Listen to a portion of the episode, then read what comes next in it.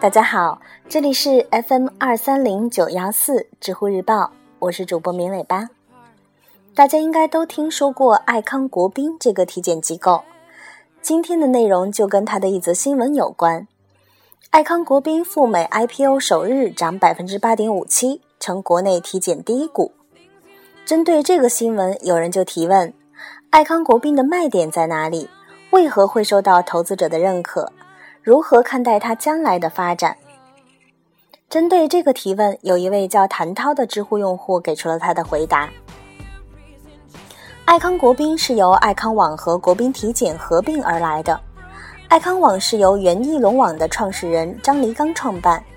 当时张黎刚想把爱康网办成医院携程模式，就是搭建一个医患信息平台。说简单点儿呢，就是挂号网站，让患者能够像选择酒店一样自由轻松地选择医院。而爱康网则提供陪诊以及后期健康维护等增值服务。但是呢，事实证明，在中国现有的医疗格局下，这条路走不通。因为中国的医疗资源高度集中，少数知名三甲医院人满为患，根本无需通过爱康网来招揽病人；而其他不知名的公立医院以及民营医院又很难获得病人的信任。前期收入主要来源于银行为贵宾客户购买的就医服务，个人客户非常少。导致医院携程模式只能是死路一条。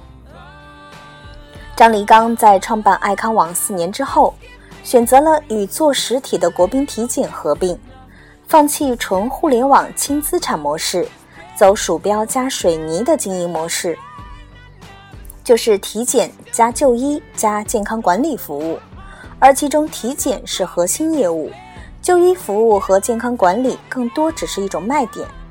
因为中国的健康管理市场不成熟，普通人健康管理意识淡薄，而相关专业人才也非常缺乏。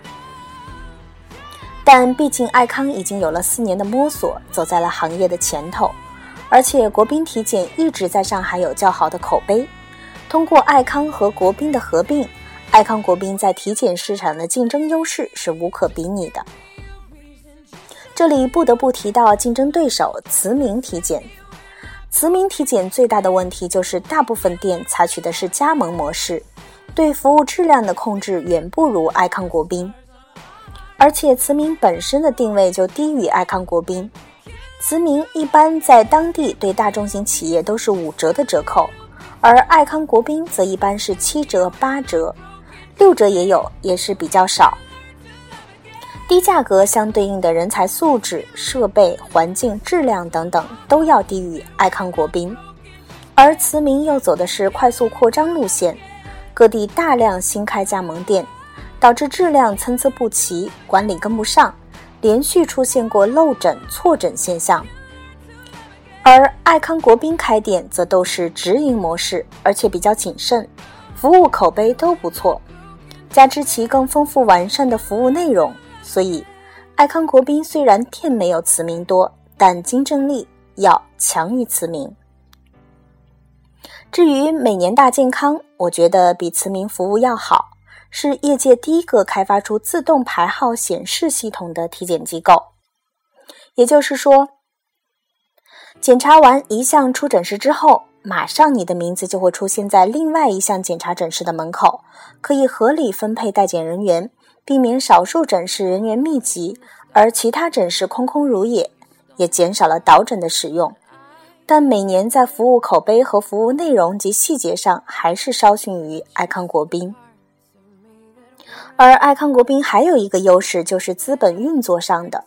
张黎刚的翼龙网毕竟也是在纳斯达克上市的，已经轻车熟路了。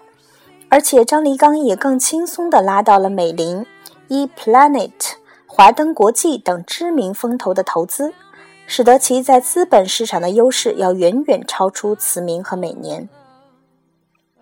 至于民众信任的问题，我所知道的民营体检中心，百分之八十以上，甚至百分之九十的订单都是来源于企业。要知道，如果不是企业花钱，是没有几个人愿意去自己掏钱体检的，特别是年轻人。而企业为员工提供福利，当然想找一家服务好、环境好、体检好的。虽然说三甲医院的信任度最高，但环境差、嘈杂、人流密集、服务淡薄，所以极少数企业 HR 和老板选择让员工去三甲医院。还有就是去民营体检机构，对于 HR 来说有油水可捞。当然了，三甲医院也有，但绝对没有民营的便捷。